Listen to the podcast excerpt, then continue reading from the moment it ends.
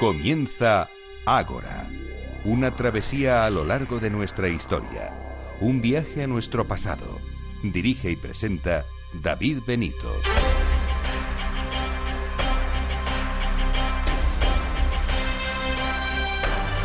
Muy buenas tardes y bienvenidos a Ágora, la cita de Capital Radio con la historia.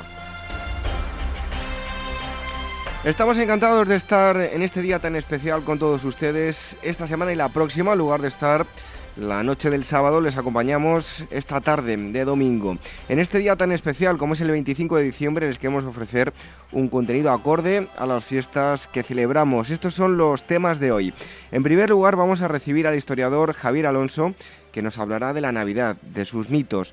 Nos contará cuál es la base de la celebración navideña y cuánto hay de invención popular. Hablaremos de los Reyes Magos, de la época en la que pudo nacer Jesús de Nazaret y muchas otras cosas. Hablaremos de la Navidad desde un punto de vista estrictamente histórico. En segundo lugar, les eh, vamos a hablar de una de las batallas más famosas de la historia de España, la batalla de las Navas de Tolosa. Conoceremos qué ocurrió y visitaremos radiofónicamente su museo. Charlaremos con una de sus guías. También les vamos a hablar de una publicación dedicada a la divulgación histórica que acaba de relanzarse. Además, el director es un compañero de Capital Radio y nos eh, contará cuál es su línea editorial y los temas que han tratado y que tratarán. Y hoy tendremos un cuarto bloque con el periodista Javier Ramos. Nos llevará a un pueblo muy del Quijote, el Toboso. Conoceremos su historia y los lugares que nos pueden que no pueden dejar de, visitar. Y no faltará, como siempre, la recomendación de Irene Aguilar y las noticias, las novedades y la agenda de la mano de Gisela Payés y Blanca Establés de Meta Historia. Nos acompañan en esta navideña asamblea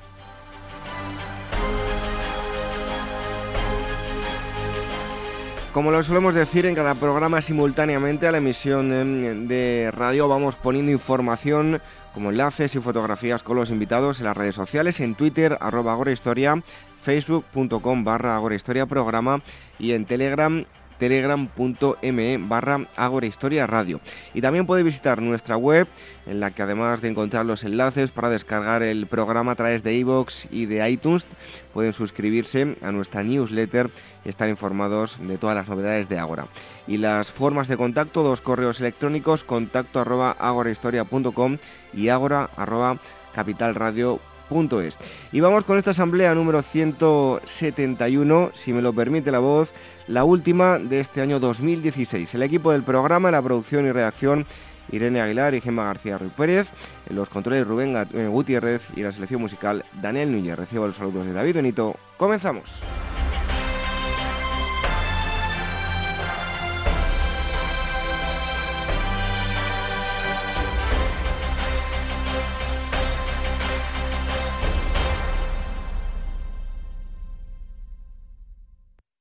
Ganada Malta ganarás a España. Temerate el Filipo valeroso, de mi valor me fío y de mi saña. Saldrás con este triunfo victorioso, que aun para quien tú eres no es hazaña. Suena el sonido y rumbo belicoso, quede arruinada Malta y sus malteses, rómpase a dargas, cortas y paveses. Con estos versos extraídos de la comedia El valor de Malta, atribuida a Lope de Vega, la agencia Pausanias, especializada en viajes arqueológicos y culturales, nos anuncia un nuevo viaje a la isla de Malta, del 14 al 18 de febrero de 2017, en la que han diseñado un recorrido por su milenaria historia que os llevará desde el Neolítico hasta la época napoleónica. Malta es capaz de penetrar en el espíritu de los viajeros más experimentados, dejando una huella difícil de olvidar. Más información sobre este y otros viajes en su web en pausanias.com o llamando al teléfono de su oficina 91 355 5522.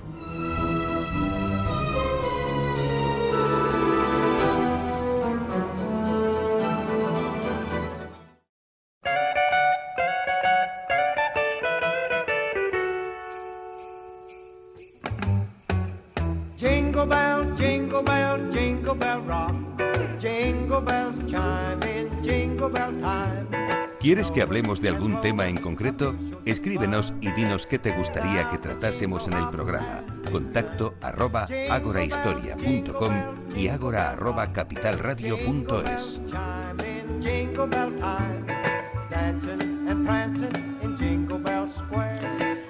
Feliz Navidad, Javier Alonso. Feliz Navidad. O feliz solsticio de invierno, ¿qué quieres que te diga? la verdad es que no soy muy de, Navidades. No, ¿no? No, ¿qué pasa en cuanto a Solsticio de invierno, entonces. Mejor, mucho mejor. Saturnales. Fíjate yo el solsticio de invierno lo que me ha hecho, que me ha dejado con un catarrazo tremendo, pero bueno, no sé si tendrá que ver o no por la, con la Navidad. Bueno, Javier Alonso ya ha estado aquí con nosotros para hablarnos de mm, eh, diversos libros, de el Jerusalén de Jesús, él es biblista, eh, historiador. Y hoy venimos a hablar de la Navidad. Y ya quiero eh, destacar eh, y dejar bien claro que, oye, cada uno que tenga sus creencias, pero nosotros vamos a hablar de la Navidad desde un, punto, un punto de vista histórico y, si puedo decir también, antropológico, en lo que lo hemos convertido. Así que, oye, cada uno que siga creyendo lo que quiera, celebrando lo que quiera, son tradiciones para unos bonitas, para otros no tanto, pero bueno. Eh, vamos a hablar del, Jesús em, histórico. Y lo primero de todo es si podemos situar temporalmente y geográficamente el nacimiento de, Jesús, pues em, eh, le podemos, eh, en base a los textos, entre comillas, históricos. A los evangelios, efectivamente. Em, bueno, efectivamente, para situar a Jesús en la historia tenemos que tomar como, base los evangelios. Hay dos, Mateo y Lucas, que nos ofrecen relatos del nacimiento y la infancia de, Jesús. Y entonces tenemos que partir de ahí. Eh, ¿Cómo anclamos estos, estos relatos con, la historia? Pues por dos datos. En, Mateo se dice que Jesús nació durante el reinado de Herodes el Grande, y eso nos lo sitúa entre el 37 y el 4 a.C. Y en Lucas se nos dice, se, o se, vincula el viaje de, de los padres de Jesús a Belén con el censo de Quirino, que tiene lugar el 6 después de Cristo. Con lo cual, el primer dato que tenemos es que son irreconciliables los dos. O, si uno ha nacido como muy tarde, el 4, el, 4 antes de Cristo, no puede nacer el 6 después de Cristo. ¿Qué más tenemos? Pues tenemos que eh, el evangelista Lucas dice que cuando Jesús comienza su vida pública tiene unos 30 años y sabemos que es crucificado durante el gobierno de Poncio Pilato que está entre el 26 y el 36 después de Cristo.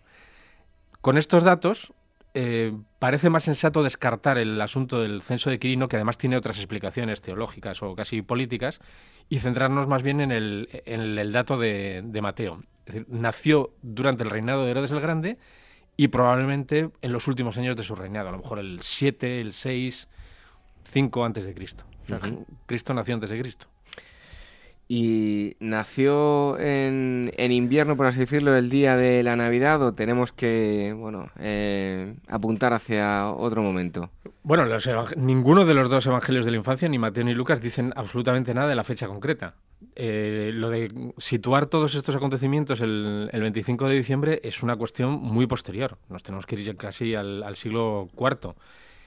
Hay un, hay un dato, pero hay que, hay que cogerlo con pinzas y darle un valor muy relativo, que es el hecho de que eh, los pastores están durmiendo al raso. No están durmiendo dentro de una cueva y se supone que hace buen tiempo. Pero es, digamos, la única indicación temporal mm, para situar los, estos acontecimientos dentro de, del, calendario anual. Por lo tanto, si hiciéramos caso a ese dato, ¿qué apuntaría más a primavera, a verano? Bueno, de hecho, las tradiciones más antiguas dentro de, las comunidades cristianas es que había nacido en primavera. Pero es que en realidad los dos relatos de la infancia tienen muy poca base histórica. Tienen mucha más base mítica e intentan rellenar unos, unos vacíos de información que la comunidad cristiana primitiva está demandando. Los, eh, los cristianos primitivos sobre todo tienen información sobre los últimos momentos de, de Jesús. Los evangelios digamos que se escriben hacia atrás. Marcos, que es el evangelio más antiguo, no tiene relato de la infancia. Se centra sobre todo en la pasión. Porque el mensaje original del cristianismo es eh, la pasión y resurrección. El, mensaje clave es la resurrección de Jesús. Entonces, a partir de ahí se va reconstruyendo hacia atrás. Primero la resurrección, después eh, los años de predicación y ya solo mucho tiempo después comienza la curiosidad por cuáles eran los orígenes de Jesús. Esto en cuanto a los textos canónicos, ¿no? Mm. Si nos vamos a, a los eh, textos, a los evangelios apócrifos, ¿tenemos algún dato más? Hay más datos. El problema de los apócrifos, eh, hombre, la palabra apócrifo tiene mala fama porque ahora parece ser que se, se, interpreta como si fuesen falsos respecto a los verdaderos que serían los canónicos. En realidad son los que quedan fuera del canon aceptado por la, la Iglesia.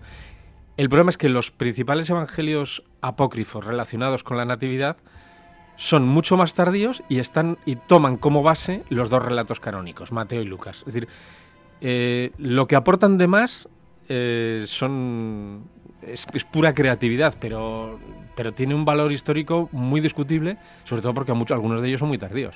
El más antiguo es del siglo II, pero los hay de época carolingia, del siglo IX. Bueno, me vas a permitir que haga un inciso y una recomendación. Eh, además, lo conocemos y tenemos cariño. Eh, ambos, tú lo conoces bastante más que yo, a Piñero. Hmm. Eh, hay un libro que salió con otro nombre, no recuerdo ahora, pero era el, otro Jesús. Hace mucho tiempo se editó y luego volvió a salir con otro nombre.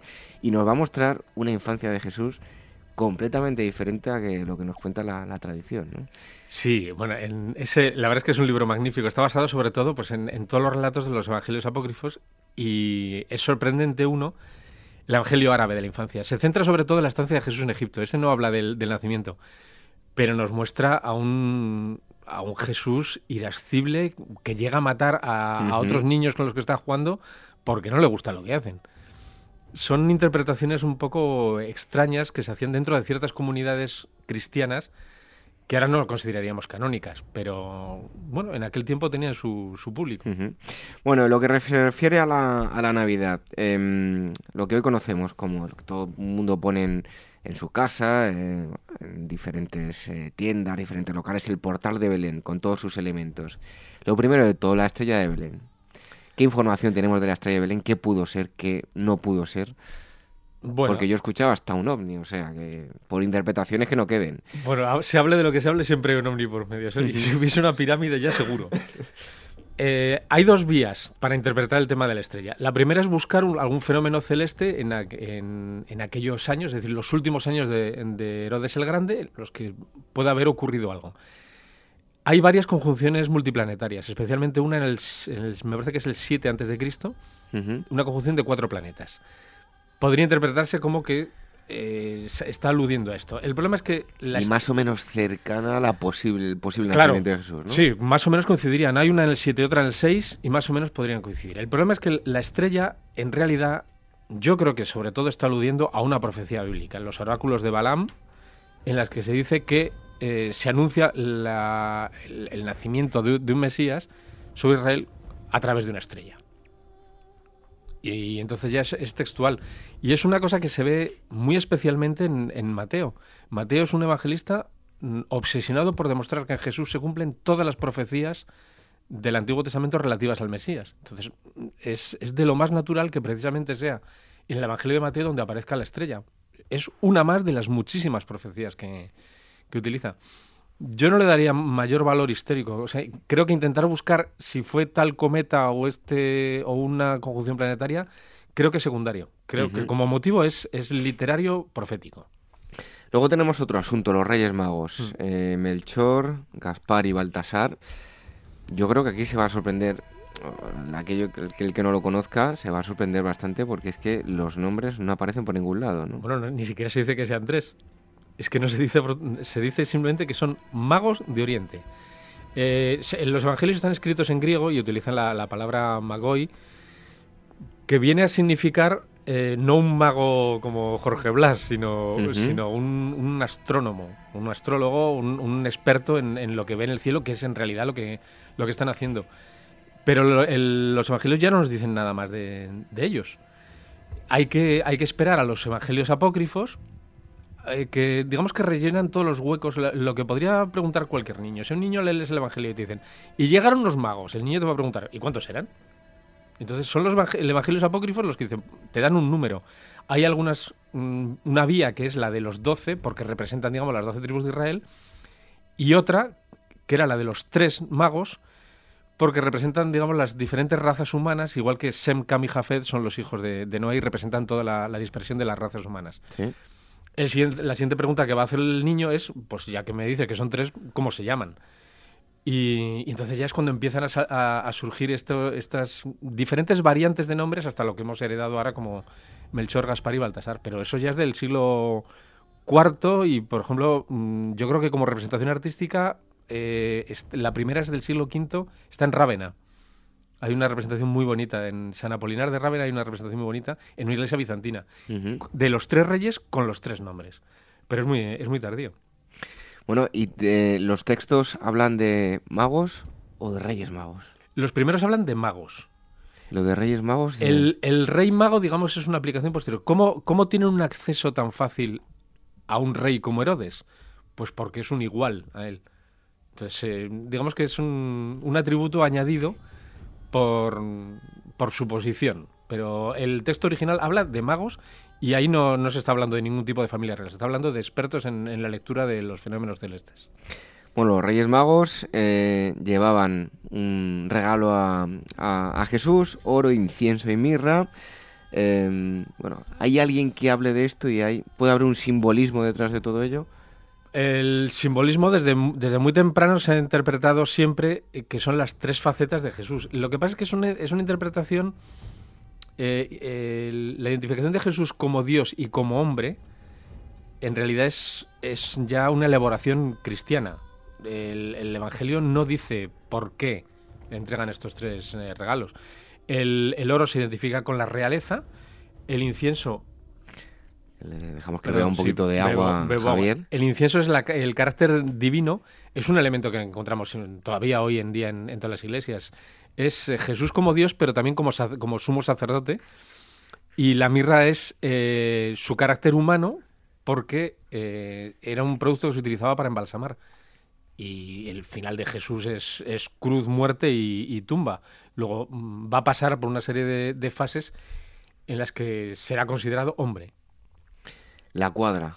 Eh, ¿qué, ¿qué, encierra la cuadra? Bueno, ahí no se ponen de acuerdo ni siquiera Mateo y Lucas, porque uno habla de pesebre y el otro habla de cueva. Uh -huh. Al final, bueno, gana, digamos, la, la, cuadra o lo que sea. Vamos a ver, gana, el, gana la cuadra porque empezamos a, a introducir elementos en ella que son los animales. Uh -huh eh, porque los animales tampoco aparecen en, la, en los evangelios. La verdad es que es un poco sorprendente, porque lo que estamos construyendo en nuestras casas, el Belén tradicional, es un refrito de los dos evangelios, de Mateo y Lucas. Tenemos la, a Herodes o las estrellas o los magos de uno y tenemos a los pastores del, del otro relato. Y luego además tenemos una serie de elementos que si vamos a los evangelios canónicos vemos que no están. Como por ejemplo la, la mula y el, y el buey. Eh, se introducen también en los, en los, evangelios apócrifos y se interpretan básicamente como eh, los, los dos pueblos o los dos grupos humanos que no han, no han aceptado todavía a Jesús, que son los paganos y, lo, y los judíos. Pero también responden a otra profecía, en este caso es del capítulo primero de Isaías, en el que se menciona precisamente a estos dos animales contemplando al Mesías. Uh -huh. Luego, se, se, son dos animales que se introducen a posteriori para cumplir una, una profecía. ¿Y tiene algo de simbolismo o simplemente eh, querían cumplir la profecía? Es que es más que, más que suficiente el hecho de, de, demostrar que en Jesús se están cumpliendo todas. No hay que esperar a nadie más porque todas las profecías del Antiguo Testamento relativas al Mesías se cumplen en él. Por eso hay que ir metiendo elementos para que se cumplan todas. Uh -huh. Bueno, vamos a hablar eh, ahora de un lugar eh, muy concreto de la Basílica de la Natividad. Em, ¿Hay alguna localización, bueno, hay una, porque bueno, todo lo, conocemos, ¿no? Pero haciendo y siendo rigurosos, debemos ubicarlo ahí eh, por algún motivo. ¿Hay algún eh, lugar exacto? ¿Esto tiene rigor histórico? Eh, tiene rigor geográfico. están, están en Belén. El problema del nacimiento de Jesús es que tiene que nacer el Belén porque el, porque el Mesías tiene que nacer en Belén. Pero cuando vemos lo, el resto de los textos evangélicos, se habla siempre de él como de Nazaret, es un Galileo, y ni siquiera se menciona en ningún otro lugar que haya nacido en Belén, que haya sido, eh, que haya sido por accidente, pero que haya nacido en Belén. Uh -huh. Es Galileo. Yo creo que desde un punto de vista histórico Jesús eh, es Galileo y nació en Nazaret probablemente, que es, es su pueblo. Mm, y si no, prefiero inclinarme por un lugar como Cafarnaún, que irme hasta Belén, que está a 200 kilómetros más al sur. Lo que hay en Belén es la Capilla de la Natividad, que es, bueno, es, una basílica eh, fundada por Santa Elena, la madre del, emperador Constantino, y allí hay una cueva y hay una estrella que marca justamente el lugar teórico donde nació, pero yo creo que no tiene mayor valor histórico. En realidad lo que había allí antes era un templo pagano y un bosque dedicado a Adonis. Eh, todas las religiones, cuando triunfan sobre la, que estaba antes, eh, superponen, digamos, sus, templos sobre los anteriores. Pues, tenemos un caso clarísimo, por ejemplo, la mezquita de Córdoba. Plantamos una catedral en el centro de la mezquita y asunto terminado. Y si la mezquita hubiese sido más pequeña, pues hubiesen dejado nada más el suelo y, la hubiesen eliminado. Eh, eso lo hacen todas las religiones, unas sobre otras. Pero también se hace con lugares sagrados y también se hace con costumbres y con fiestas.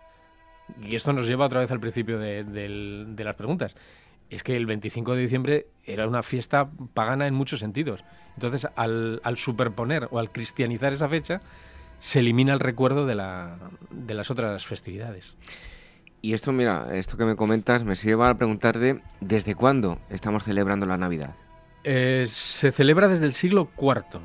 Eh, de hecho, en el siglo II hay incluso algunos padres de la Iglesia que no les hace ninguna gracia esto de la Navidad. Orígenes dice, por ejemplo, que esto lo, celebran los pecadores, pero que la gente de, orden que no debe celebrar esto.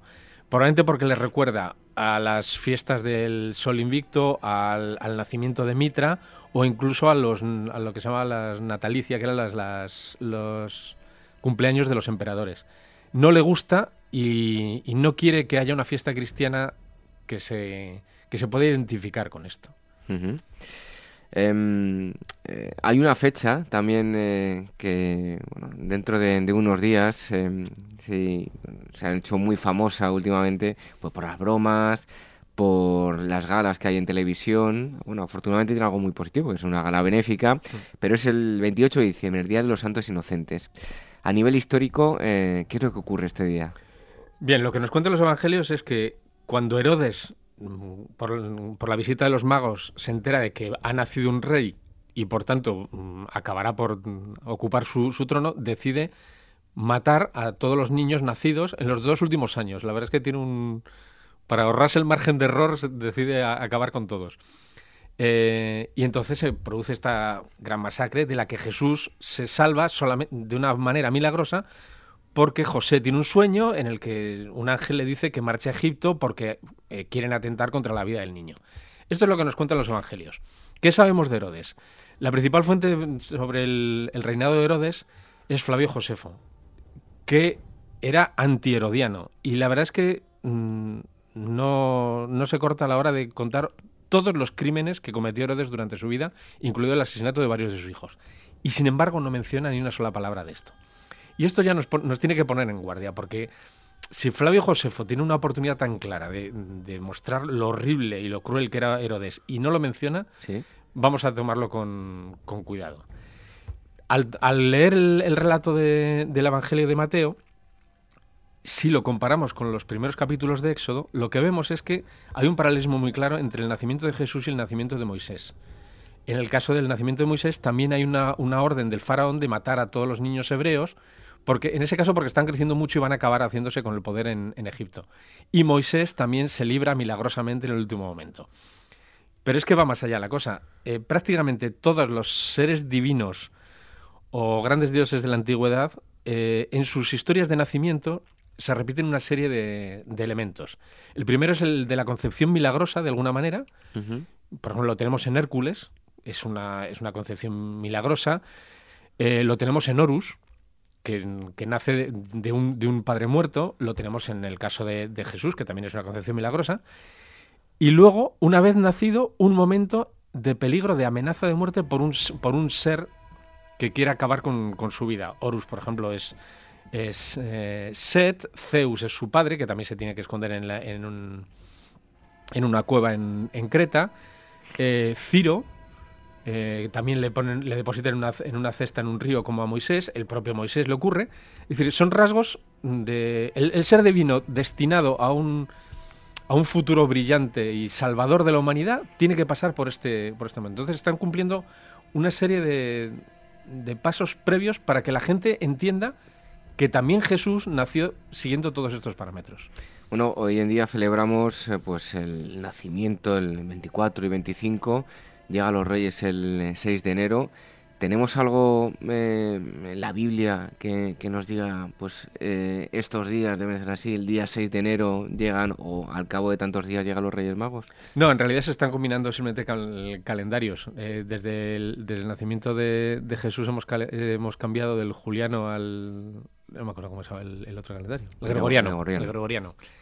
Y, y entonces ese es el, ese es, digamos, el, espacio de tiempo que corre desde la Navidad hasta, hasta la fiesta de, Reyes aproximadamente. Y eh, se llama Epifanía, que significa aparición, porque es la primera eh, presentación pública. Hasta entonces Jesús ha nacido, pero solamente le han visto unos pastores que no van a dar testimonio de, ello. En cambio, los reyes son, digamos, la, presentación en sociedad. Precisamente por esto que comentaba de que también representan a toda la humanidad. Y bueno, pues es la presentación en sociedad. Uno, uno no existe hasta que no se le presenta en sociedad. Seguimos haciéndolo. Eh, hay gente que va a visitar a la, al recién nacido del hospital, pero la presentación en sociedad es el bautismo, en el caso de, los niños judíos, por ejemplo, la circuncisión al octavo día. Es su admisión dentro del grupo. Es que es un rito de paso. Se me ocurre una, una pregunta. Si debemos, eh, por lo menos ateniéndonos a la, a la historia, de cambiar las eh, fechas, o no lo sabemos exactamente, del nacimiento, la muerte, ¿qué pasa con ella? ¿Habría que cambiarla de fecha también o no? La muerte tenemos más, más pistas. Eh, lo primero que sabemos es que eh, la podemos situar entre el 26 y el 36 después de Cristo, porque es, es la procuraduría de Poncio Pilato. Sabemos que muere en Pascua y sabemos que muere en viernes. Y entonces ahí nos dejan dos, o, no sé si son dos o tres fechas eh, posibles dentro de, ese, margen de 10 años. El problema es elegir cuál. Eh, hay una fecha muy baja que no encajaría bien con el nacimiento de. O sea, con cumplir entre los 31 y los 33 años. Y la alta se nos iría más, más allá de los 37, creo pero por lo menos sí tenemos cierto, cierto margen para poder situarla dentro de lo que es una Pascua. Y las Pascuas sí se pueden calcular perfectamente porque eso sí que es un calendario lunisolar y, se puede saber día exacto cuando, cuando fue la Pascua del año 31 o del 34. Mm, estabas comentando algo que me hace mucha gracia. Ya lo comenté, no sé si contigo o con, con otra persona aquí en el, en el programa. En una ocasión conozco unas personas que fueron a Egipto y bueno, les explicaban eh, pues todas sus creencias, eh, se reía y, y, de alguna forma decía que qué fantasiosos eran.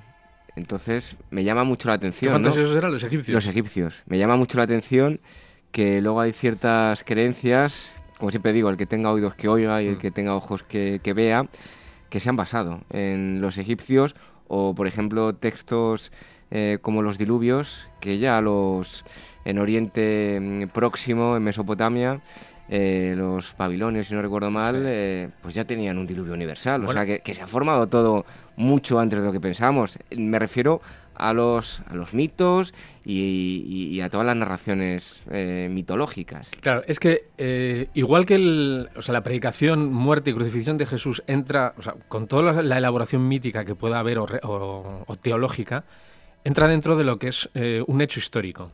Pero el nacimiento de Jesús es básicamente mítico.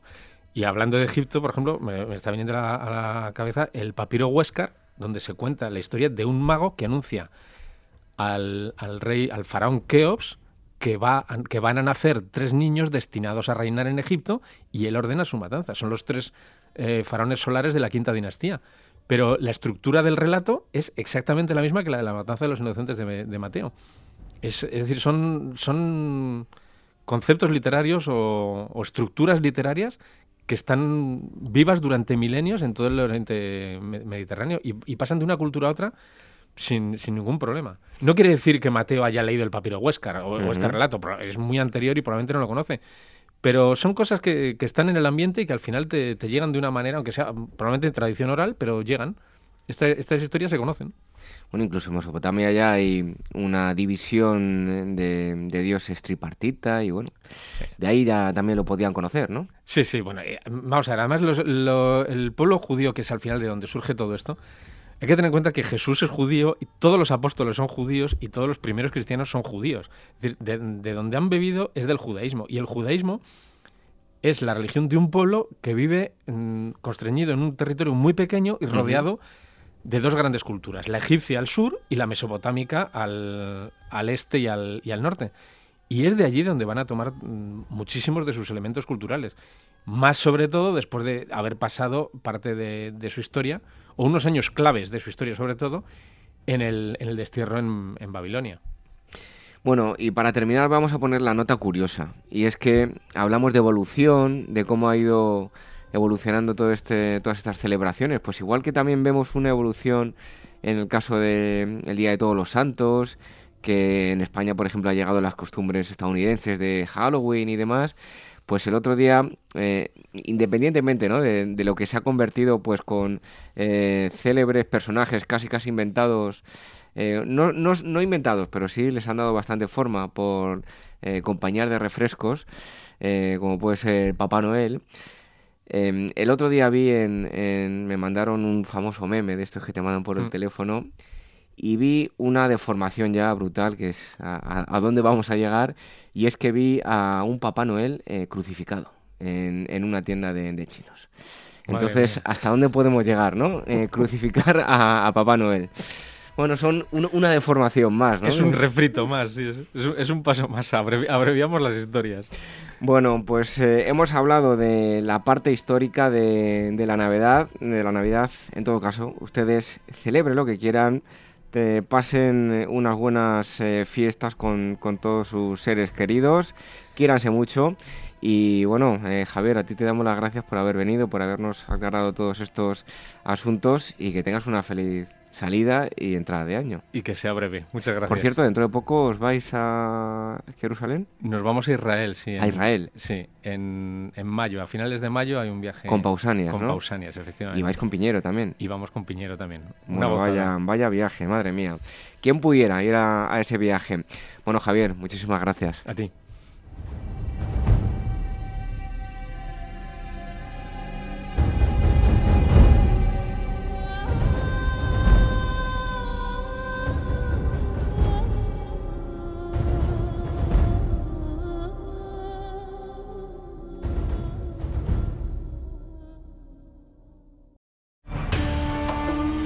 Este mes Arqueología e Historia viaja a la legendaria ciudad de Babilonia para revisar los cimientos culturales de la antigua Mesopotamia y sus símbolos más representativos, los zigurats, los vestigios de su escritura, la Torre de Babel, la Puerta de Istar y, por supuesto, una de las siete maravillas de la antigüedad aún envuelta en debate, los jardines colgantes. A la venta en librerías, kioscos, tiendas especializadas y despertaferro-ediciones.com.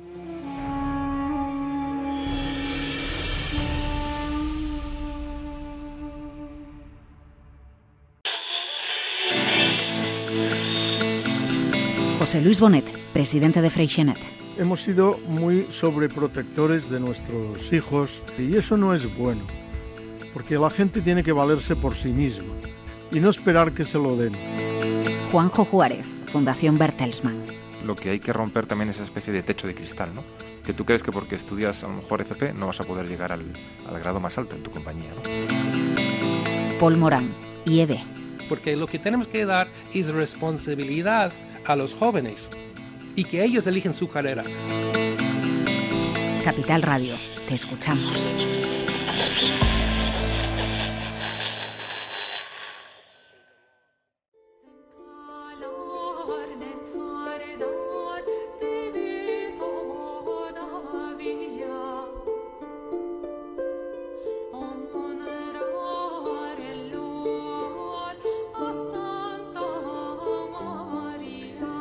Tenemos aquí en el estudio a Irene Aguilar. Buenas noches, Irene. Buenas noches. Y bueno, fe, digo, te iba a decir feliz año, ¿no? Feliz Navidad. Feliz, feliz Navidad. Navidad. ¿Qué, ¿Qué, tal ayer? ¿Bien? Bien, muy bien. Hemos querido estar aquí hasta el día 25, ¿eh? Hay que ver. Pues sí. ¿Cómo somos? ¿Cómo somos de trabajadores? Estamos enganchados. Bueno, a ver, cuéntanos, ¿qué estamos escuchando, Irene? Pues estamos escuchando la banda sonora de la película Natividad, que es una película que por supuesto viene muy, muy a cuento. Eh, es una peli de Catherine Hardwick eh, del 2006. Mm, y bueno, habla de, por supuesto, de, la Navidad. Hoy estamos teniendo un programa bastante especial. Acabamos de escuchar eh, una entrevista pues un poco a nivel histórico, pero ahora es el momento de recobrar esa magia, ¿no? Sí, yo creo que sí, porque al margen de que es cierto que es muy difícil determinar eh, ciertas fechas y, luego pues obligatoriamente las instituciones han, las han instaurado, ¿no? Pues eh, ya es prácticamente, se sabe que, que si Jesús nació pues eh, no, no, debió ser en invierno, pero bueno, es igual, lo que cuenta esta Nosotros nos quedamos con la tradición. Sí, vamos a quedarnos ahora con la, con la tradición, ya que nos acaban de dar un aspecto mucho más histórico y riguroso. Eh, esta película narra eh, pues precisamente la, pues la relación entre, entre María y José, que están, bueno, viven en un pueblo de Nazaret, María es, es muy jovencita y de repente pues le, le, parten su infancia y, le obligan a, a casarse con José porque la familia de María era muy pobre y estaba pasando por grandes dificultades. Además, Herodes no dejaba de aumentar los impuestos, eh, de quitarles sus bienes, con lo cual pues llegan a, ese acuerdo y eh, bueno, pues a María en principio está muy descontenta y después se producen eh, toda esta serie de, eventos que, ya nos, conocemos, ¿no? La anunciación eh, del ángel a, María que le dice que va a tener a, un hijo, ¿no? Eh, hijo del Espíritu Santo y demás. Y entonces, pero a mí lo que me gusta de esta película es que es verdad que la parte un poco bíblica y religiosa está presente, pero no mucho, se centra más en la relación de esa pareja, ¿no? De repente José tiene que hacer prácticamente un acto de fe, fiarse de María y casi sin conocerla eh, emprenden un largo viaje porque el rey Herodes, em, pues es verdad que realiza un censo eh, escucha que hay una profecía eh, que van a hacer un, un, salvador, ¿no? Y entonces pues decide hacer un censo y obliga a todos los pueblos a irse a su, a su pueblo natal. Entonces, como José era de Belén y no de Nazaret, tienen que emprender ese viaje los dos juntos. Y la historia, a mí lo que me gusta de esta película es que se centra mucho en la relación humana entre, entre los dos, cómo, cómo va creciendo eh, esa, esa, relación y, y, ese amor hasta culminar con, con el nacimiento de, de, Jesús en ese pesebre de Belén y con la adoración de los Reyes Magos, que aquí, eh, bueno, un poquito en la línea con con la entrevista que acabamos de, de escuchar, no eran reyes, en realidad eran una, especie de sabios, de astrónomos, que localizaron pues esas anomalías eh, en el cielo, ¿no? Esa, bueno, esa estrella fugaz o lo que fuera, o ese cometa. Y básicamente esta es la, película.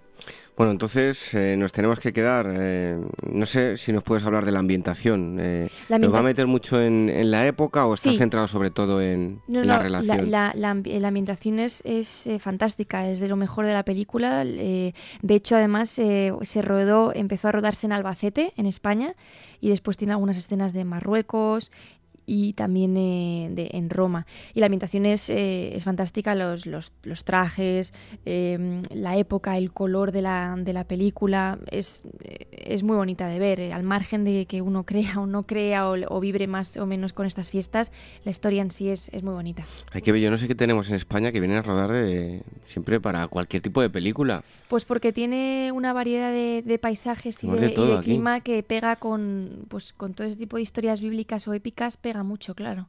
Tenemos, si queremos películas del oeste, aquí hemos tenido estudios del oeste, los famosos Spaghetti Western en Almería, con tres eh, estudios, eh, pero es que, bueno, se han venido a hacer eh, Juego de Tronos, Indiana Jones, aquí rodamos de todo. Sí, sí, bueno, pues Ya podíamos tener una industria igual que ellos, ¿eh? Efectivamente. Qué pena que no sea así. Bueno, en fin, en algún momento la tendremos, no hay que perder la esperanza. Bueno, por lo tanto, recomendamos esta película para mm, eh, días navideños. Eh, bueno, recuérdanos esos datos de la película, Irene. Pues la película es eh, Natividad, la directora es Catherine Hardwick y es una película del 2006. Eh, mejor para verla después de comer o por la noche? ¿Qué recomiendas? bueno, eh, después de comer uno corre el riesgo de dormirse con cualquier cosa, ¿no? Aunque si alguien se duerme con esta historia... Pues ya... lo dejamos a medias por la tarde. Sí, por la tarde. Yo diría que a las 7 o así. A las 7, pues nada. se ponen ustedes a verla en estas fiestas navideñas con su árbol de Navidad, con todos sus adornos navideños en la casa y seguro que van a disfrutar. Pues em, Irene, que terminemos este día 25 fenomenal y ya nos vemos el día 1, que tengas una feliz salida de año. Muy bien. Aunque bueno, luego te veo con las efemérides. ¿eh? Sí, hasta ahora.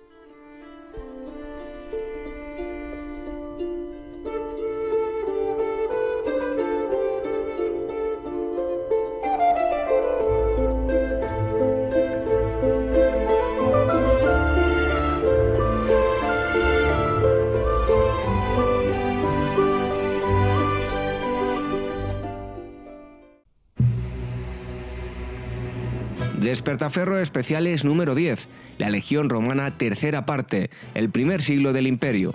Este mes Despertaferro lanza su nuevo número especial dedicado a la más potente maquinaria militar de la historia, la Legión Romana. En esta tercera entrega, dedicada al primer siglo del imperio inaugurado por Augusto, se repasan la organización, las tácticas, el armamento y la ideología de un ejército profesionalizado que impuso por la fuerza un largo periodo de Pax Romana, a la venta en librerías, kioscos, tiendas especializadas y despertaferro-ediciones.com.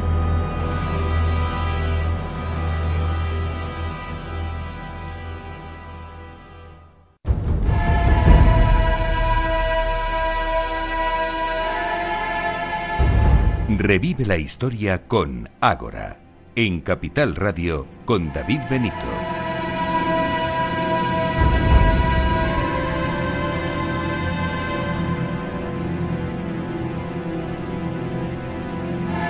Les invitamos a todos a que se vengan con nosotros y se metan justo en el centro de la batalla. Nos vamos a ir nada más y nada menos que hasta Jaén.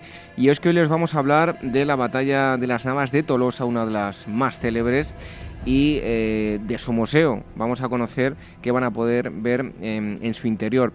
Y para todo ello tenemos a Pilar Muñoz Aguilar, ella es em, guía del, museo que, les digo, Batalla de las Navas de, Tolosa. Pilar, muchísimas gracias por estar con nosotros en Ágora. Hola, buenas tardes David, un placer para mí. Bueno, antes de conocer el, museo, em, que nos hagas esa descripción radiofónica, vamos a dar unas pinceladas de, de la batalla. Em, ese momento histórico, ¿no? ¿En qué años eh, transcurre, en qué espacio geográfico y cuál era la situación en ese momento de la península ibérica eh, justo antes de, la batalla? Sí, ya, la batalla, lo que se dice, la batalla campal tiene lugar un 16 de julio del año 1212, o 8 de Safar de 609 en el calendario musulmán. Tiene lugar aquí, precisamente, como tú lo has dicho, en tierras en tierras de, Jaén, justamente a los pies del Parque Natural ¿eh? de Despeñaperros. Entonces, vamos a ver, eh, la situación geográfica que tenía en ese momento la península ibérica eran unos cinco reinos cristianos, cinco reinos cristianos, mejor dicho, no sé, Portugal, Navarra, León, Castilla y Aragón, y el espacio que ocupaba el imperio almohade. ¿Bien? Mm, eh, los protagonistas ¿no? de, la batalla. Vamos a ponernos en el lugar de aquel que, no sabe nada y, quiere, bueno, pues se está enterando ¿no? a través de, de Ágora de esta entrevista. ¿Quiénes eran los protagonistas? ¿Quiénes se enfrentaron en la batalla de las Navas de Tolosa? Bueno, en las Navas de Tolosa se enfrentó una coalición de reinos cristianos, en este caso fueron tres, eh, Castilla liderada por su rey, Alfonso VIII, Navarra, con Sancho VII el Fuerte y Aragón con Pedro II. Eh, verás, eh, los reyes de los otros dos reinos, que eran Alfonso II de Portugal y Alfonso IX de León, no acudieron. Mm, Alfonso IX de León tenía sus enemistades con Alfonso VIII y, en fin, por una serie de circunstancias no acuden eh, lo que son los monarcas, pero sí lo hacen caballeros, o sea, con sus vasallos, que sí participaron tropas de ambos reinos. Bueno, antes de producirse la batalla, digamos que hay una serie de eh, eh, deserciones por parte de, los cristianos. Hay un, pasaje, eh, bueno, pues que, tiene algo que ver con los ultramontanos, ¿no? ¿Por qué se produce esto? No sé. lo que fue excepcional es que el Papa Inocencio III decretara esta batalla como cruzada cuando también tenemos que tener en cuenta que en, esa, en ese momento histórico se estaba viviendo en la Europa cristiana otra cruzada, precisamente la albicense, bien, contra, contra los cátaros. Entonces, vamos a ver. Tuvo mucho que ver ahí también Rodrigo Jiménez de Rada, el arzobispo de, de Toledo.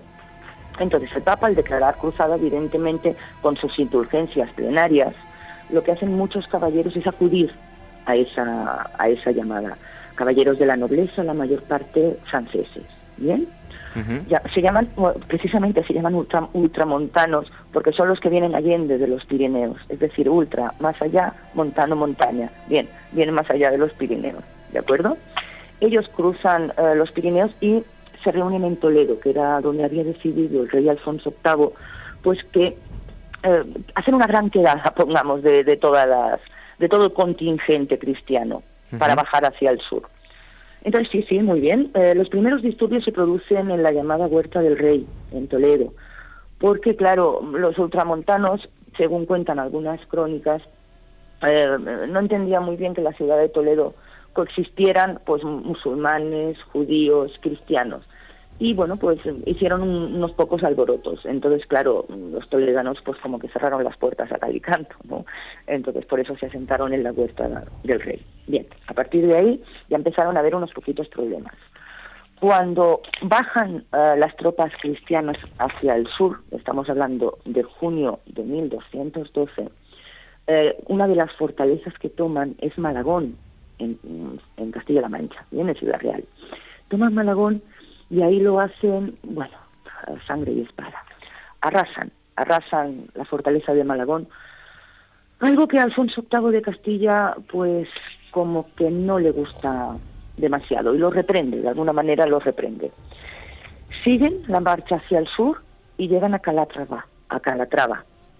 Calatrava es asediada y también eh, la toman. Eh, los ultramontanos pretendían hacer lo mismo que hicieron en, en Malagón, bien, pasar a cuchillo a la población. Alfonso VIII que dice que ni, que ni pensarlo, incluso llega un pacto, llega un pacto con el alcaide de Calatrava, que era en Cádiz, por el cual eh, pueden salir unos cuantos, con, o sea, puede salir la población con bienes muebles, lo que puedan llevar, pero y bajo la promesa de que no sufrirán daño alguno. Entonces, eso los ultramontanos no, no lo entienden demasiado, ¿bien? ¿Qué ocurre? Que si a esta a esta situación eh, le sumamos el calor que hacía, que es que estamos a mediados de julio, madre mía, mucho calor. Eh, y que el habituallamiento, pues como que empezaba a ser escaso, ¿eh?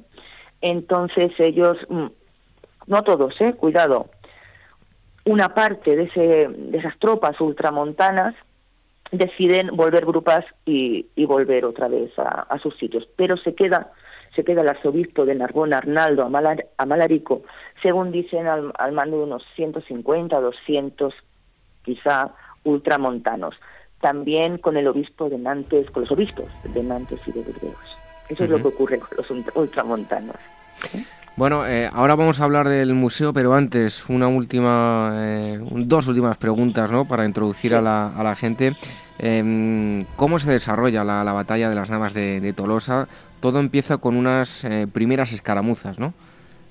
Eh, sí, si nos ponemos un poquito en antecedentes, pero para dar solo una pequeña pincelada, ¿Sí? Eh, hay que decir que esta, esta batalla viene concebida de una gran derrota que hubo anteriormente. Y es de ley referirnos a la batalla de Alarcos en el año 1195, ¿bien? Donde los almohades infringen una gran derrota al rey de Castilla, a Alfonso VIII, que tiene que huir prácticamente a uña de, caballo del, lugar. Bien, mm, eso es una herida abierta que tiene él, es una espina enorme clavada. ¿eh? Y entonces pasan eh, esos 17 años que no fueron fáciles para Castilla ni para él.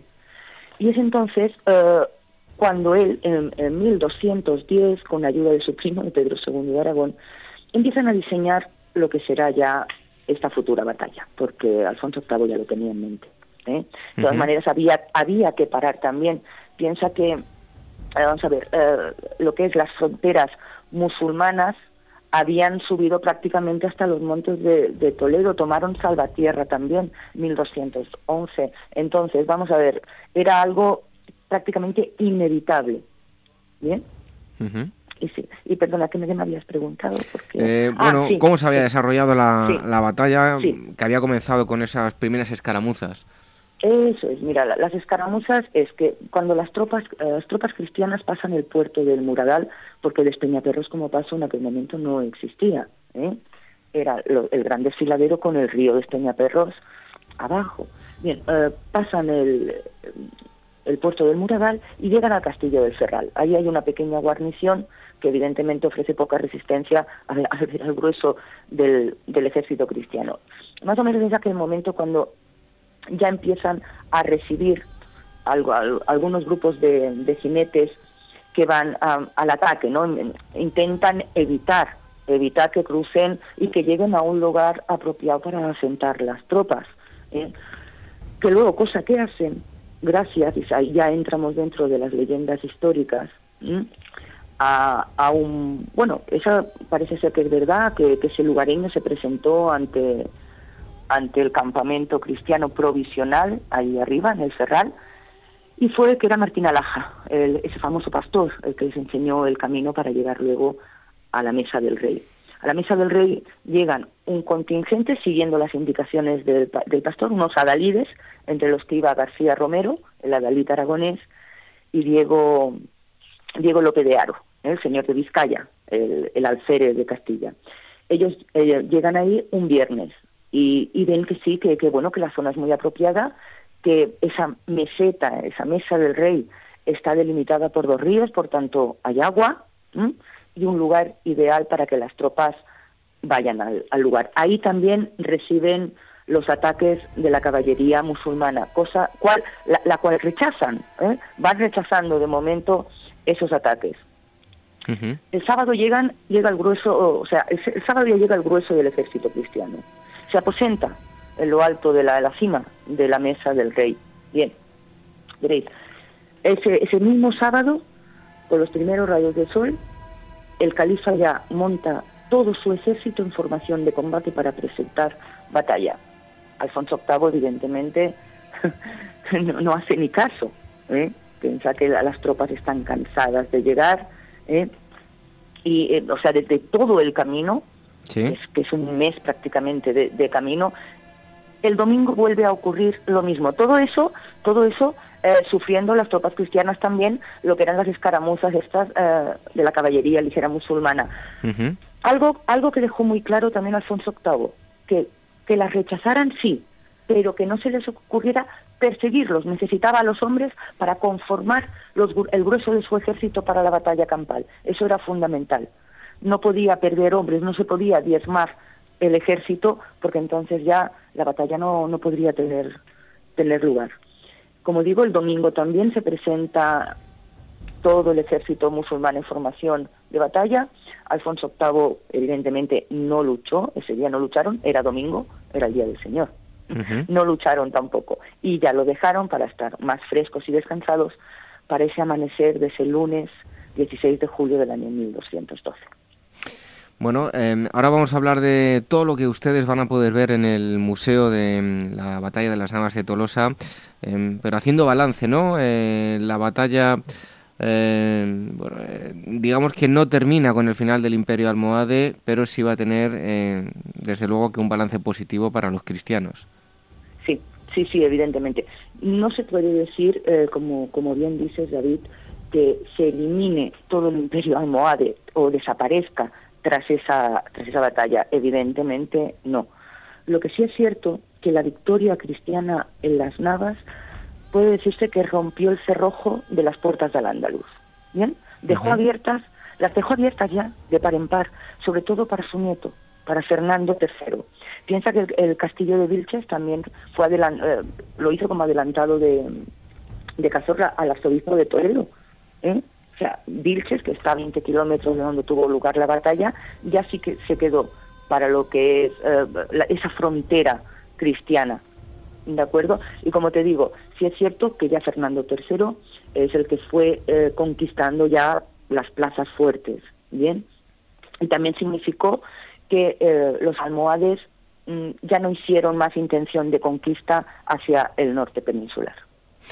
Bueno, pues esta es la, digamos, la teoría, ¿no? Pero nosotros queremos que visiten, que conozcan dónde eh, tuvo lugar todo esto, ¿no? Vamos a hablar ahora del interior, el interior del museo de la batalla de las Navas de, Tolosa. Eh, Pilar, ¿qué se van a encontrar todos los visitantes en el interior del museo? ¿Qué diversos aspectos de la batalla van a poder ver? Y, bueno, de alguna forma, ¿cómo están divididas las salas? Muy bien explico, David. Vamos a ver. El visitante, cuando, porque el museo lo que hace es dominar la cima de un, de un cerro, ¿bien? Entonces, el, visitante cuando ya sube el acceso, ya se le va presentando el edificio. El edificio que tiene un diseño contemporáneo, sí es cierto, podríamos decir que es contemporáneo, para nada se asemeja al típico castillo o fortaleza medieval. Sí. Ahora bien, ahora bien, cuando se entra dentro y ya se hace ver con otros ojos al visitante la intención, la esencia que ha querido dejar el, el arquitecto, en este caso, sí lo llega a comprender, porque tenemos la, el torreón mirador, es como si fuera la torre de homenaje de un castillo. Hay una especie de ventanitas eh, así alargadas, estrechas, a modo de saeteras. Tenemos el, patio central, bien que distribuye las entradas a, a diferentes estancias. Es una especie de, de, patio de armas. Y luego hay un, hay un pasillo al exterior que nos lleva de un ala del edificio a otra diferente, que después la comentaremos, que es como si fuera una darbe, un caminito de ronda de un castillo. ¿Mm? Uh -huh. vale. El visitante, una vez en ese patio interior, lo que hace es entrar dentro de las, entrar dentro de las instalaciones y ya encontrará un primer tapiz introductorio. Eh, lo pone en situación, le da esas dos fechas de batalla cristiana y musulmana y explica, pues ya te digo, un, un poquito, un poquito de resumen de lo que fue la batalla y qué significó, qué, qué es lo que significó. Una batalla que ha dejado memoria a través de los tiempos. ¿bien?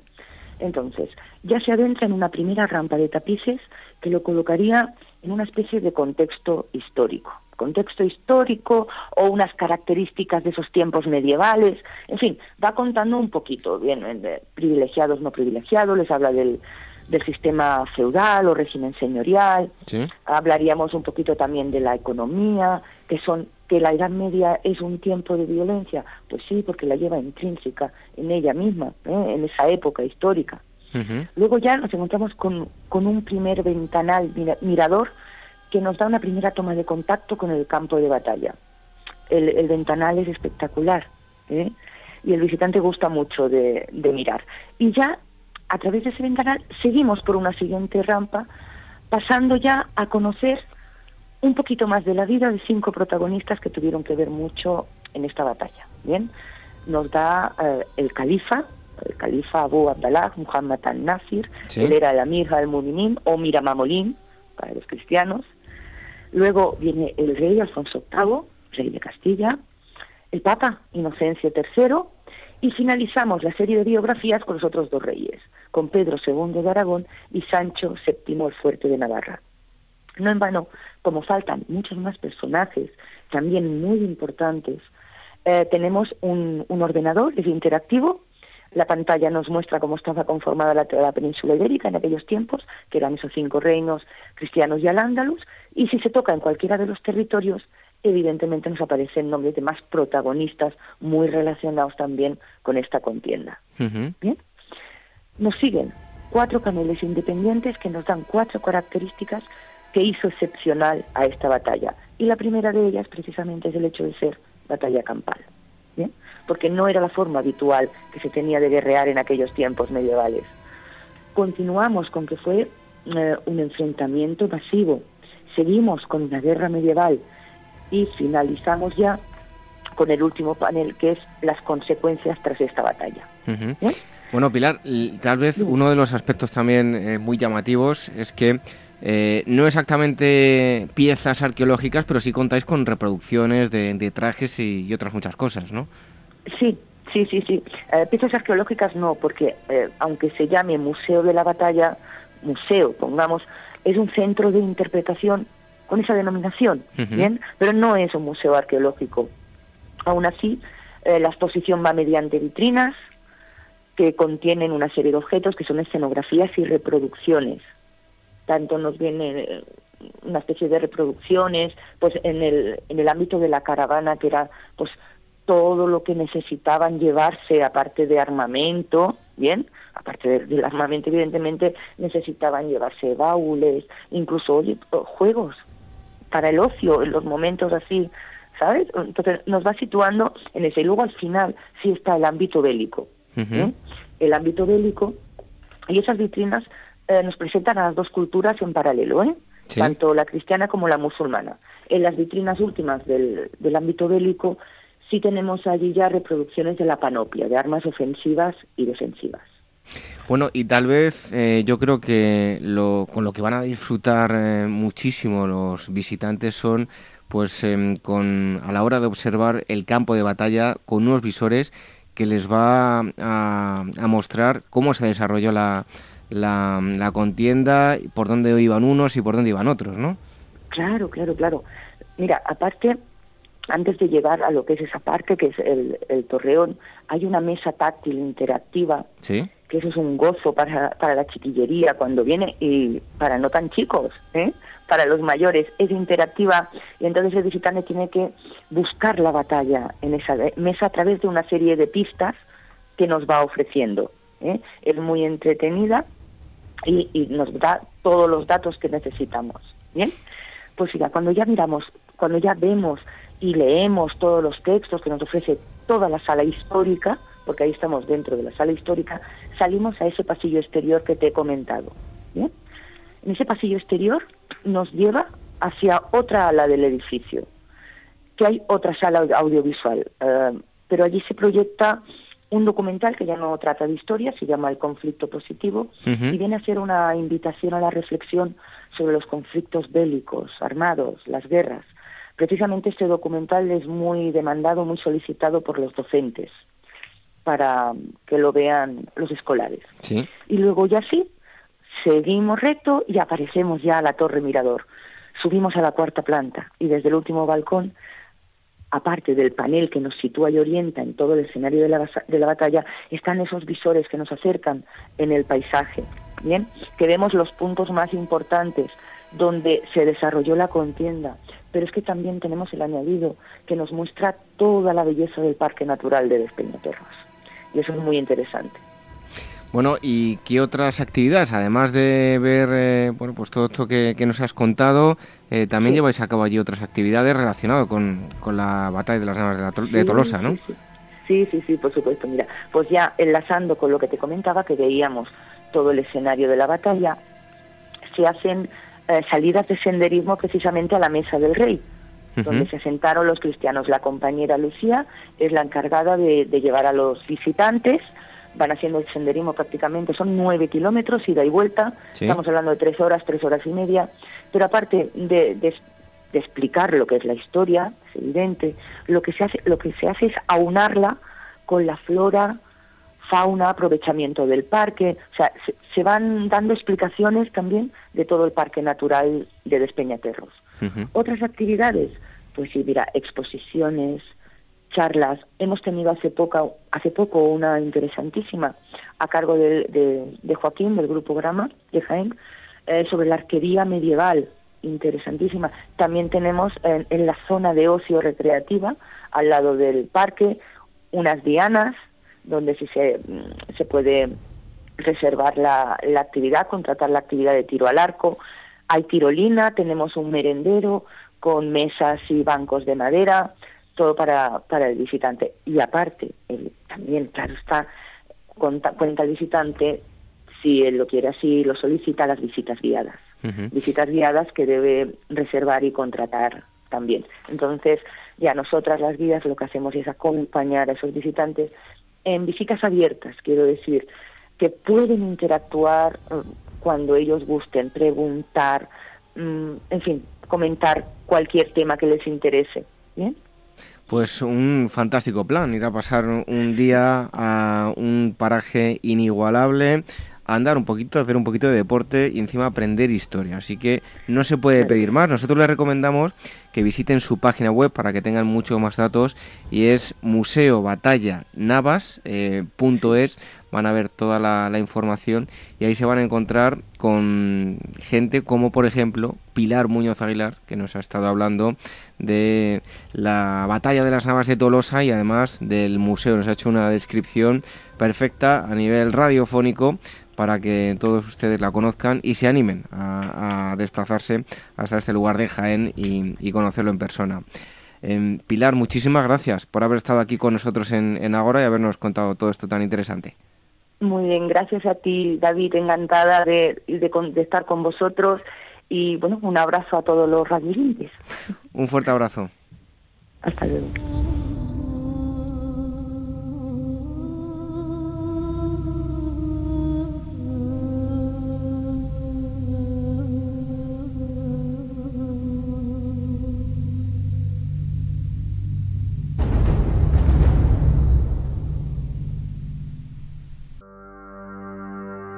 Despertaferro Historia Moderna 25, la Guerra de las Alpujarras. En el momento de máximo apogeo de la monarquía hispánica, bajo la figura de Felipe II, un acontecimiento amenaza los cimientos de su poder en pleno corazón del reino, la rebelión de los moriscos de Granada. Este mes recrea con Despertaferro Historia Moderna las causas, el violento desarrollo y las dramáticas consecuencias de la Guerra de las Alpujarras. A la venta en librerías, kioscos, tiendas especializadas y despertaferro-ediciones.com.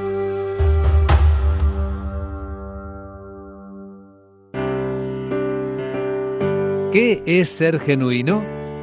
Ser natural, independiente, como Draghi. Believe me, it will be enough. Ser sólido, riguroso, como Janet Yellen. But at this point it's difficult to discern exactly how much. Estar siempre en tu sitio. Ser líder, ser referencia. Nos coloca mejor posición. Capital Radio es la única radio donde puedes escuchar en directo a Draghi, a Yellen o a Linde. Una radio sin fronteras. Capital Radio, la genuina radio económica.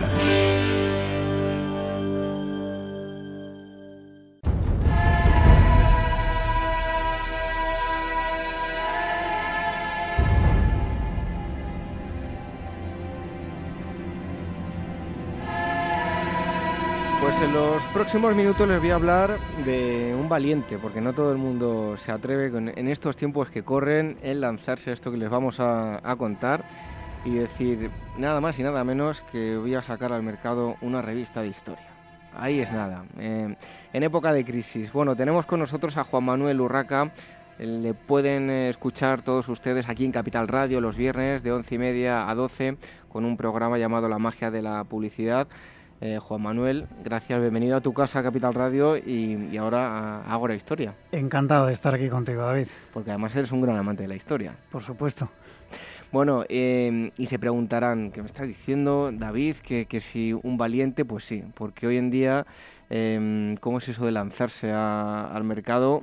Pues el papel, desde luego, eh, mucha gente no cree en él, cree más en lo, en lo digital, pero vive la historia. Eh, Juan Manuel es el director de, la revista.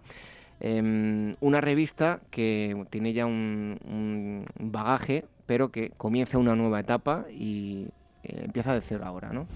Sí, digamos que empieza de cero con su historia a cuestas, evidentemente. Es una revista eh, licencia de una cabecera, un título eh, de una editorial inglesa que mm, llegó hace unos años de, de la mano de una eh, conocida editorial, llegó a España, digamos que no tuvo mucha fortuna en, en esa época de edición, lo cogió una segunda editorial y esta, bueno, pues lamentablemente eh, quebró en la primavera pasada, final de la primavera pasada, y desde TVAV Editorial Multimedia decidimos, eh, mi hermano y yo, eh, bueno, pues coger esta y otras cabeceras, pero centrándonos en Vive la Historia, pues relanzarla porque creíamos que tiene nicho en el mercado de los lectores eh, aficionados, mm, digamos, de una lectura ligera, divulgativa de lo que es la, la historia y empezamos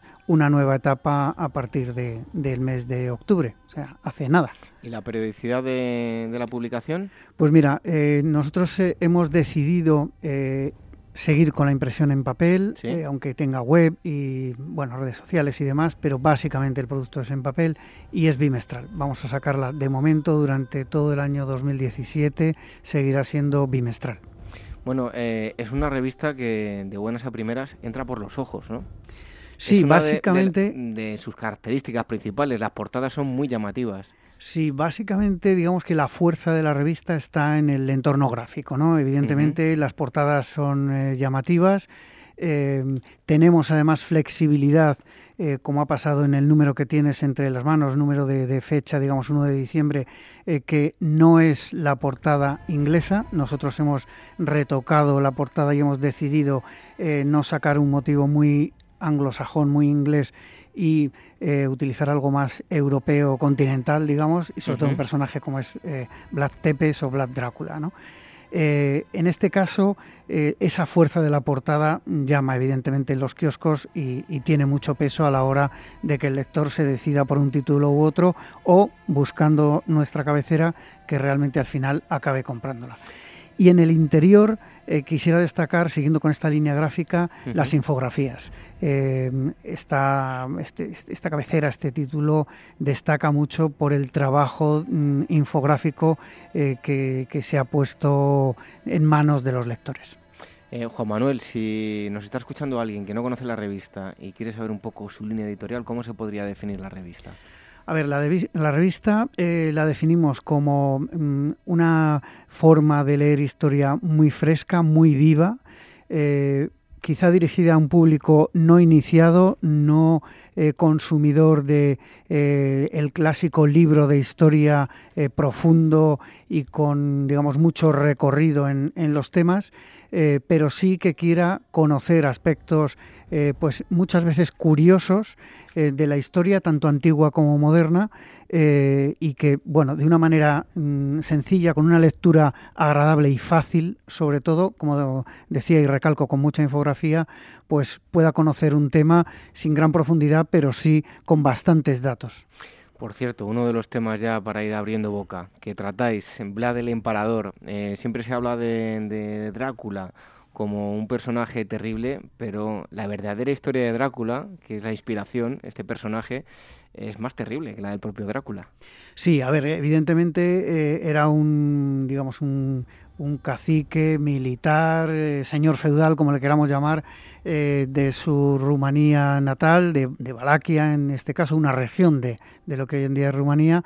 Y bueno, como todo en la Edad Media, era bastante más sangriento y más duro de lo que conocemos ahora o de lo que interpretan muchas veces eh, las películas. ¿no? El cine nos, nos sesga mucho. Pero en cualquier caso, es un personaje curioso porque independientemente de ese salvajismo natural que, impregnó en todas sus acciones, tanto militares como de, gobierno, digamos, eh, es verdad que cumplió un papel importante en la historia de Europa, que fue eh, de alguna manera ser barrera de las invasiones o las posibles invasiones otomanas. Luego hay otro em, asunto que tratáis em, en este número, a mí no me gusta mucho el nombre, pero bueno, la gripe española, 1918, el virus que mató a más personas em, que la Gran Guerra, vaya cartel que se nos ponen los españoles, ¿no? A ver, evidentemente es como se llama, es como mm, fundamentalmente el mundo anglosajón conoce a esta, a esta gripe, la influenza. Eh, de alguna manera se le llamó así porque eh, los periódicos, eh, eh, especialmente los británicos y franceses de la historia, se dedicaron a decir que había salido de alguna manera de territorio español. Y esa lacra la vamos a llevar siempre porque va a ser difícil, como pasa con otras cosas, cambiar, el, cambiar el nombre. Es una plaga que mm, realmente no se sabe todavía muy bien dónde surgió, pero que en cualquier caso eh, se, distribuyó por toda Europa de una forma bastante, digamos, eh, igual y que, bueno, pues el nombre viene de, ahí, de esa mm, forma de verlo de los, de los anglosajones. Y lo que sí es verdad, es un dato real, es que mató a más población europea que la propia Gran Guerra o Primera Guerra Mundial. Y otro de los asuntos también, que además viene destacado en, portada, es Reina Victoria, eh, como decís aquí, se enfrentó a todos para asegurarse su trono. Sí, lo de escandalosa reina Victoria, que quizá pueda sonar a una traducción muy literal, eh, no es tal. Realmente eh, esta mujer en su momento, en su época, en la época que le tocó vivir, fue un escándalo para la sociedad británica del, momento. Y es verdad que como gobernante eh, femenina, mujer, tenía mm, todo en contra e hizo todo lo que humana e inhumanamente estaba a su alcance para, para, mantenerse en el poder y para ser respetada, cosa que no es, no es fácil, no era fácil en ese momento en un mundo, eh, digamos, gobernado por el, por el, el mundo masculino. ¿no? Bueno, eh, me gustaría destacar algo que comentabas, ¿no? que a la gente que ya conozca la revista, que como pues tuvo ese impasse de tiempo hasta que habéis comenzado vosotros con ella, pues hubo gente que se quedó un poco colgada con las suscripciones y demás Y bueno, dejar claro que, aunque ya lo hemos dicho antes, que empezáis una nueva etapa. Sí, empezamos una nueva etapa después de tres meses de parón. Ese verano eh, ha sido un parón desde la última edición de, la editorial anterior hasta que lo hemos cogido eh, nosotros y de hecho, una de las primeras cosas que decidimos fue no dejar colgados a todos esos suscriptores que muchos no tenían forma de saber qué había ocurrido con su revista, con su suscripción, con ese dinero que habían adelantado para su suscripción y eh, hemos decidido absorber, digamos, nosotros esos, esos costes. Es decir, todos los suscriptores que se pongan en contacto con nosotros, Em, bien sea a través de info arroba vivelahistoria.com.es en el teléfono o de cualquier otra eh, forma y nos comuniquen eh, que tenían esa suscripción, nosotros tenemos forma de comprobarlo y en cualquier caso vamos a seguir enviándoles el número de ejemplares que les faltaba por recibir desde ese inicio de, suscripción, es decir, lo que habían pagado lo van a recibir. A partir de ahí, lógicamente, les haremos nuestra oferta para que continúen con nosotros si así lo, lo creen oportuno y si seguimos dando eh, la confianza que esperamos que tengan en este, en este medio. Pues Juan Manuel, a ti te invitamos a que vengas eh, otros meses, como de momento va a salir cada dos meses, pues que vengas aquí y nos adelantes un poco los, los temas que, van a ir pudiendo eh, leer los, lectores en, la revista. Pues me gustará no solo venir a ir eh, contando los contenidos, sino también las novedades que vayamos lógicamente incluyendo, como comentábamos, autores españoles que ahora mismo no los tenemos pero que mm, nuestra la proyección, el desarrollo de, este título es eh, también ir incorporando cada vez más contenido, eh, digamos, escrito en España, no necesariamente sobre historias de España, eh, que para eso también hay otros otros medios, pero sí utilizar autores españoles. Pues eh, te damos las gracias por haber venido y muchísima suerte, porque siempre que, salgan adelante eh, proyectos de este tipo que se iban para divulgar, pues oye, bienvenidos y que dure mucho tiempo. Pues muchas gracias y esperemos seguir contándolo desde los micrófonos de Capital Radio, David. Por supuesto, aquí os esperamos. La revista Vive la Historia.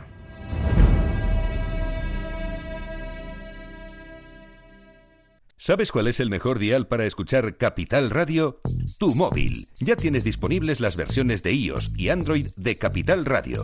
Y si quieres escucharlas en tu coche, lo tienes muy fácil. Empareja el Bluetooth de tu coche con tu móvil o tableta, entra en la app de Capital Radio y ya lo tienes. Escucha Capital Radio en digital. Y si te preguntan qué escuchas, no lo dudes. Capital Radio.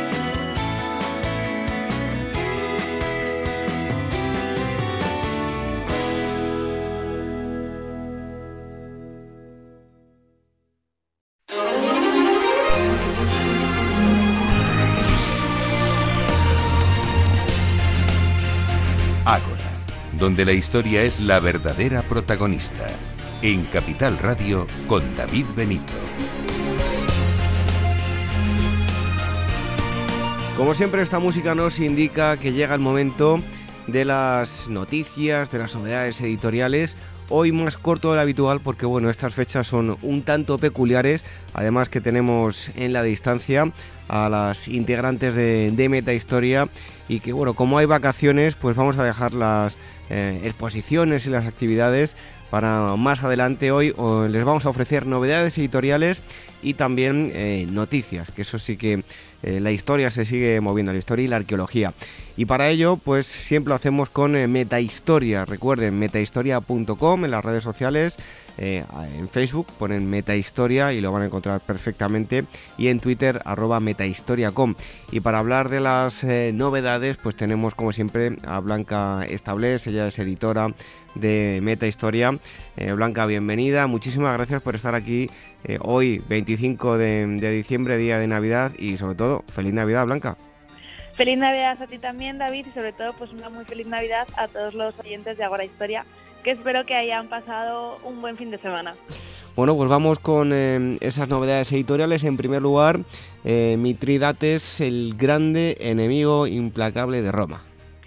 Eso es, nos, es un libro que nos lo trae Adrián Mayor, que lo publica la editorial Despertaferro. Tenemos ante nosotros una historia muy, muy interesante y sobre todo muy desconocida. Tenemos a Mitridates el Grande, el rey de los venenos. Eh, estamos ante eh, probablemente una de las personas que mayor, que con más fuerza desafió el poder de, de Roma en el siglo I antes de Cristo. Heredero de un gran reino en el Mar Negro, además como con ancestros a Alejandro Magno y a Darío de Persia, casi nadie, el joven Mitrídates lo que decidió fue concebir un gran imperio oriental y rivalizar con Roma y hizo bueno una política de expansión muy fuerte, se anexionó Grecia, la actual Turquía y ha protagonizado algunas de las batallas más espectaculares de la historia antigua, llegando solo a matar en un día a 80.000 romanos. Em, además era un hombre con muy muy muy inteligente, muy esquivo, imposible de capturar y que además con un gran dominio de los venenos, lo que le llevó a llevar el nombre del rey de los venenos, que consiguió frustrar intentos de asesinato y además eliminar a todos los rivales. Es un libro muy entretenido, muy interesante y perfecto para pedir a los Reyes Magos. Pues nada, ahí está esa primera opción, además de Despertaferro, que ya los conocen eh, todos ustedes perfectamente. Ahí está esa primera recomendación. En segundo lugar, un embajador florentino en la España de los Reyes Católicos. De Francesco Guicciardini, publicado por la editorial Tecnos. Estamos ante un libro de eh, historia pura y dura de España de la época de los Reyes Católicos y es un libro que recoge pues cinco, cinco escritos de Guicciardani que son obras que hacen sobre todo a la, a la España de aquella época. De lo más interesante que podemos tener aquí también es que dentro de esos cinco escritos hay uno llamado El discurso de Logroño que eh, realmente lo que hace es eh, el punto de vista de Guicciardani sobre todo de, la Florencia de su época, de lo complejo que era vivir, el, azar, la preocupación que tenía para salvar la ciudad, sobre todo de los ejércitos extranjeros que la tenían siempre en el, en el punto de mira. Y Chardani lo que es, les fue enviado, fue enviado ante el rey católico muy jovencito antes de haber cumplido la edad de los 30 años y aprendió mucho del gobierno de, Fernando de Aragón como muestra en sus, en sus escritos y gracias a este libro podemos intentar ver cómo era la época en España, visto sobre todo por los ojos de alguien que no era de aquí. Y la tercera recomendación, en este caso el Imperio de Alejandro, aspectos geográficos eh, e historiográficos. Eso es, aún nos vamos, nos vamos mucho más tiempo atrás para para hablar del, de, de Alejandro Magno. Es un libro publicado por la Universidad de Alcalá de Henares. Y es verdad que la figura de Alejandro ha dado para mucha narrativa, mucho, muchísimo cine, porque sobre todo es verdad que lo que se ha tratado han sido los aspectos biográficos, personales, lo que es la narración pura y dura de, de la vida de Alejandro Magno. En este libro lo que se hace sobre todo es centrarse en, en, su concepción del imperio, en cómo gestionó los territorios. Y es una aproximación geográfica e historiográfica sobre, sobre las ciudades griegas en Asia Menor. Es verdad que, mm, que cada capítulo del libro tiene una especie de, de situación también histórica y un, y un, poco de la vida de Alejandro que así se entiende realmente pues también cómo fue evolucionando su forma de, de gestionar de gestionar los imperios además eh, bueno eh, hay mucho también eh, particular la relación de Alejandro pues con las tierras y todo, sobre todo los, los aspectos que surgieron de la conquista que en algunos momentos todavía se pueden ver en, en los días de hoy en día. Pues ahí están esas tres recomendaciones, ya saben, le pueden pedir a los reyes cualquiera de estos tres libros que nos trae Blanca Establers. Muchísimas gracias por haber estado este día con nosotros, 25 de diciembre, día de Navidad, y te esperamos ya el próximo año, para 2017, así que que tengas una feliz entrada y salida de año, Blanca. Igualmente, nos vemos ya en 2017, que disfrutéis todos muchos de esta semana y que nadie se atragante con las uvas. Pues ahí estaban las novedades con Blanca Estables y en este momento eh, eh, hablamos con eh, Gisela Payés, que nos eh, va a contar mm, algo relacionado con la historia, las noticias. Eh, así que lo primero de todo, em, Gisela, eh, feliz Navidad. Hola David, feliz Navidad igualmente. Buenas noches. Bueno, pues hoy, como es un, son unas fechas un tanto peculiares, nos traes únicamente noticias porque hay mucha gente de, de, vacaciones, así que en primer lugar, el legado de la generación del 27 se reúne con, en Casa de Lorca.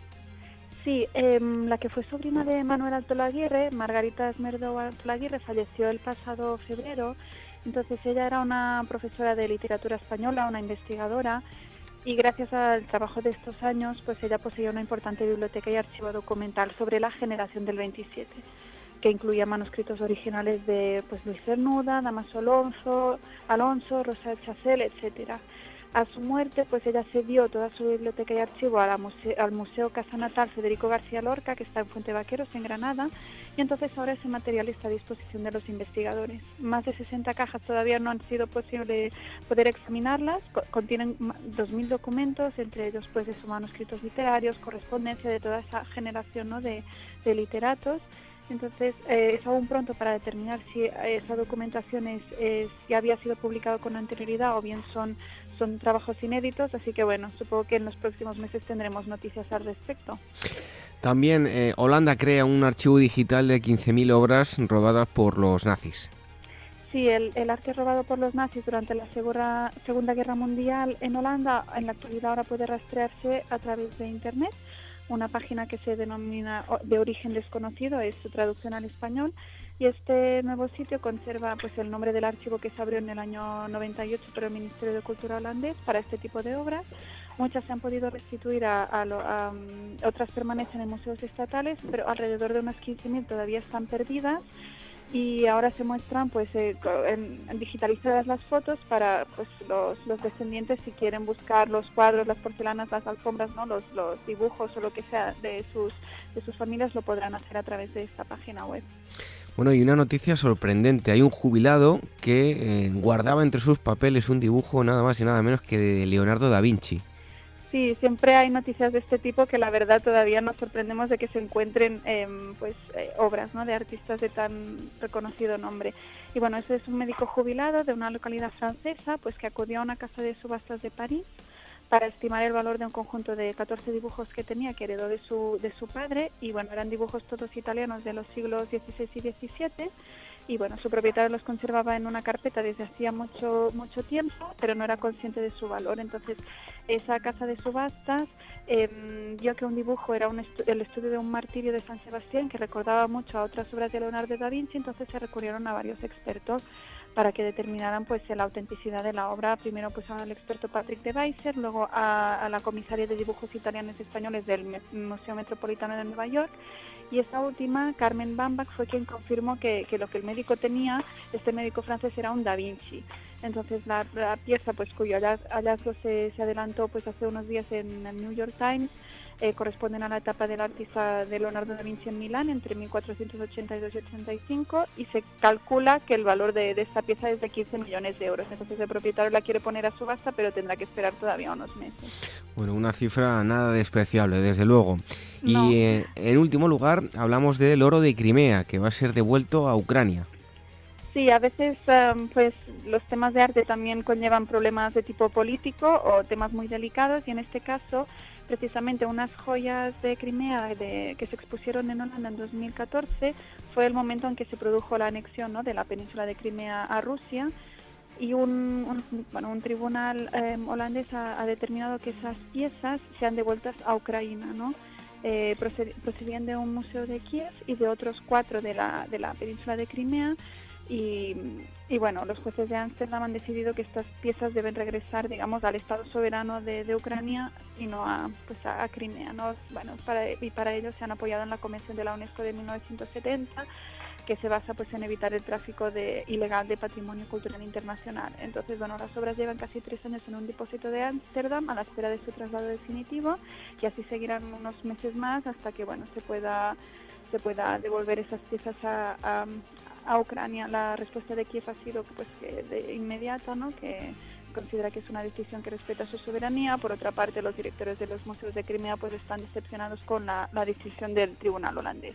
Así que bueno, um, temas políticos que siempre también a veces se mezclan con, con cuestiones más artísticas o culturales.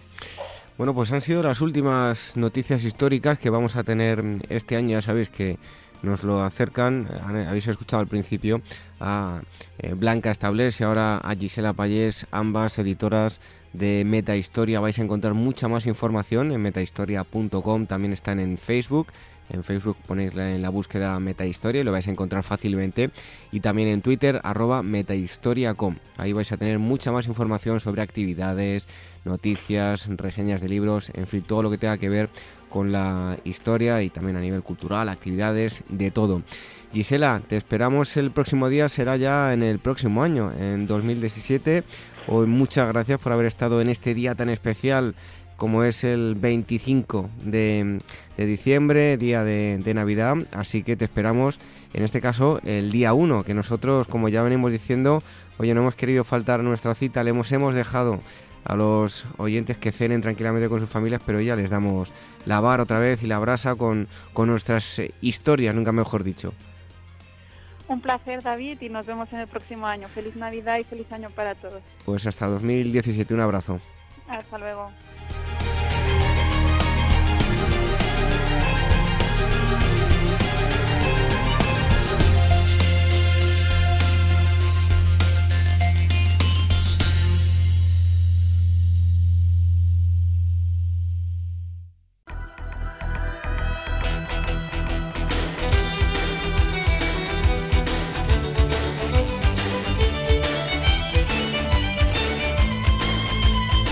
Nos vamos acercando al final del programa, pero antes, como siempre, las efemérides y ya tenemos nuevamente aquí a Irene Aguilar.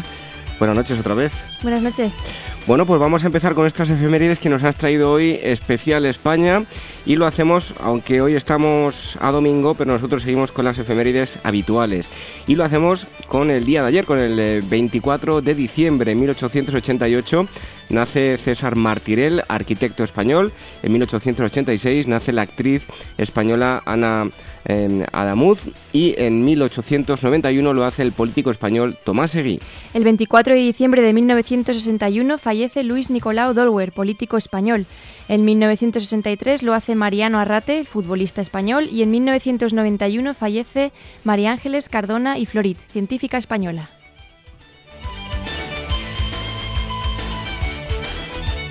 El 25 de diciembre del año 354 el Papa Liberio decreta este día como la fiesta del nacimiento de Jesús de Nazaret. Otro 25 de diciembre del 379 en Constantinopla, Gregorio Nacianceno realiza la primera mención de un banquete navideño. El 26 de diciembre de 1489, la actual España, los reyes católicos reconquistan Almería, ciudad que había sido tomada por eh, Al-Zagal y sus tropas moras. También un 26 de diciembre, pero de 1552, las tropas del emperador Carlos I de España levantan el sitio de Metz tras 60 días de inútiles esfuerzos. Llega el 27 de diciembre de 1763, Tratado de París, por el que los británicos devuelven Manila a los españoles. El 27 de diciembre de 1870, en Madrid, el general Juan Prim es víctima de un atentado. Alcanzado por varios disparos, murió tres días después. Un 28 de diciembre de 1696 en Roma fallece el teólogo español Miguel de Molinos, condenado por la Inquisición a cadena perpetua. El 28 de diciembre de 1836, España firma un tratado de paz, amistad y reconocimiento de independencia con México. El 29 de diciembre de 1711, Felipe V funda en Madrid la Biblioteca Nacional de España. 29 de diciembre igualmente, pero de 1858. En Madrid se constituye la Compañía de los Ferrocarriles del Norte de España para la construcción de la línea Madrid-Irún. Y el 30 de diciembre de 1961 fallece Robert Boyle, físico y químico eh, anglo-irlandés. En 1797 fallece el marino español Juan de Ayala y otro 30 de diciembre de 1808 lo hace el político español José Moñino. Y finalmente, el 30 de diciembre de 1909, nace Jaime Lazcano, futbolista español. El mismo día, pero de 1895, lo hace José Bergamín, escritor español. Y en 1939 nace el político español Fernando Ledesma. Bueno, Irene, hoy es día 25 y aquí estamos al pie del, cañón. Em, ¿Qué tal se presenta la despedida del año y bueno, dar la bienvenida al nuevo 2017? perfecto, además es una gozada estar aquí como siempre y estas efemérides eran especial, especiales, eh, bueno, pues precisamente porque, porque es Navidad, ¿no? Navidad y bastante acatarradas, ¿eh? Así te lo voy a pegar. bueno, por favor. Que tengas una feliz salida de año, ¿vale? Venga, muchas gracias. Venga.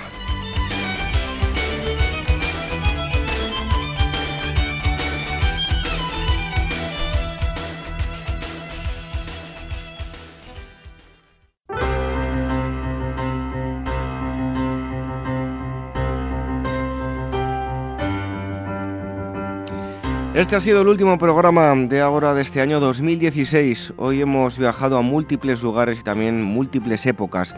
En primer lugar hemos descubierto la parte histórica de la Navidad con Javier Alonso. Nos ha dado pistas de dónde surgieron las tradiciones navideñas. Después hemos ido hasta el Museo de una de las batallas más famosas de nuestra historia, el Museo de la Batalla de las Navas de Tolosa. Y el tercer gran bloque lo hemos eh, dedicado a conocer el relanzamiento de la revista Vive la Historia con un compañero de Capital Radio, ya lo han escuchado hace unos minutos. Regresamos el eh, próximo domingo y ya será dentro del nuevo año 2017. Recuerden que el sábado 31 no estaremos con ustedes, sino que eh, lo haremos el domingo a esta misma hora. A partir del siguiente ya volveremos a nuestro horario habitual. Les dejamos también que el 31 eh, cenen con sus familias y tomen tranquilamente las uvas. Y antes de marcharnos les recordamos que si nos quieren escribir pueden hacerlo a cualquiera de estas dos direcciones de email, contacto arroba y agora arroba capitalradio.es. Las redes son las siguientes, el Twitter arroba agorahistoria, telegram.me barra facebook.com barra agorahistoria programa.